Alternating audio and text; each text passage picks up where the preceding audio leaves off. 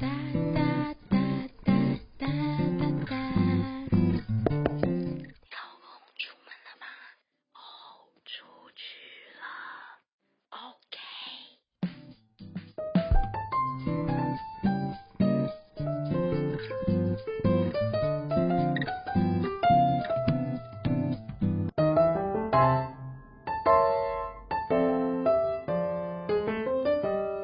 OK，各位朋友，大家好。我最近是看到一本，就是那个就近出版社，然后马东出品的一个四个字“好好说话”。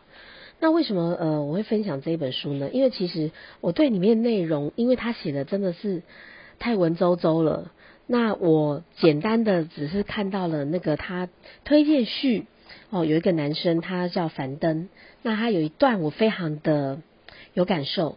呃，它里面就是写了说，一个人为什么不能好好说话呢？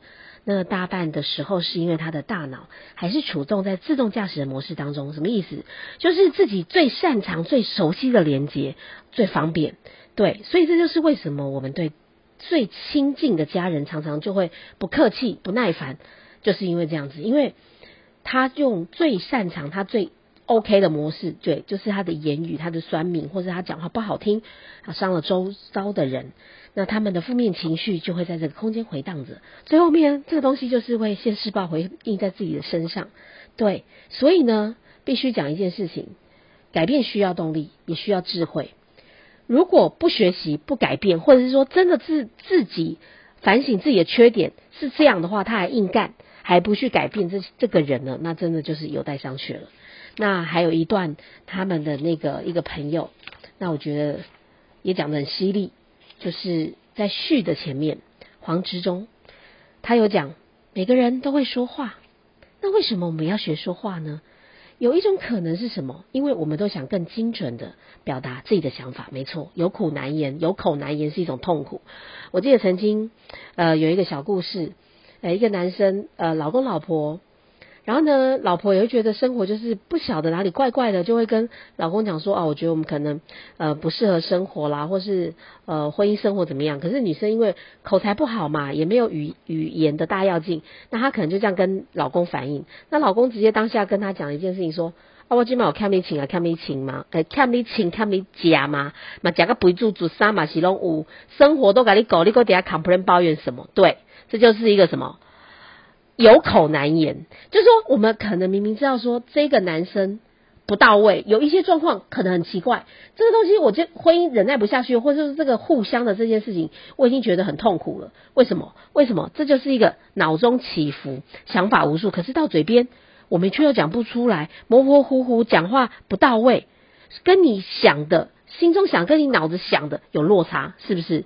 这种失语的过程当中，我也是有经历过，就是你的表达的语汇能力挤不出这个字，你到底有多辛苦，或是说到底有多痛苦？你到底恋爱有多么受伤？你感觉不出来，或是说东西好吃不好吃，你只能说哦这个很好吃，哦这个不好吃，哦这个很苦，哦这个不合味道。可是你再多一些精进的一些语。词挤不出来，这种失语的过程就是让人极其沮丧的痛苦，是吧？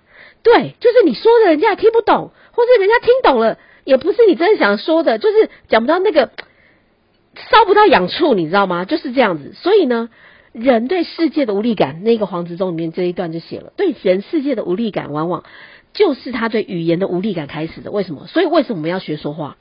学说话就是要把你自己想要传达的讯息说得清楚而精确，才会让我们自己产生信心跟力量。没错，所以呢，这个谈判和这个讲话很重要，对不对？如果你不懂得谈判，不懂得辩论，不知道怎么跟人家沟通，也不擅长说服人家，那他的形容真的很好，就是有如赤裸身体一样面对这世界的种种冲突，你一点保护力都没有。所以我们要学会怎么样好好说话。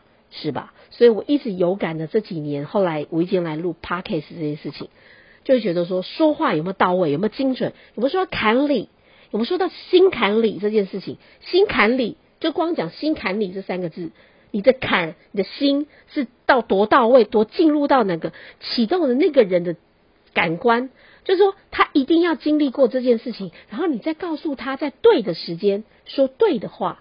那这个东西窍门一进去，就好如天外飞来一笔，好像就是犹如被闪电打到一样，就是开窍了。就是指这件事情，一个人绝对要自省自觉一件事情，然后呢，才能精进他所有的一切。这是我想要跟大家所分享的一些重点。好好说话，学会如何好好说话。我是 Angel。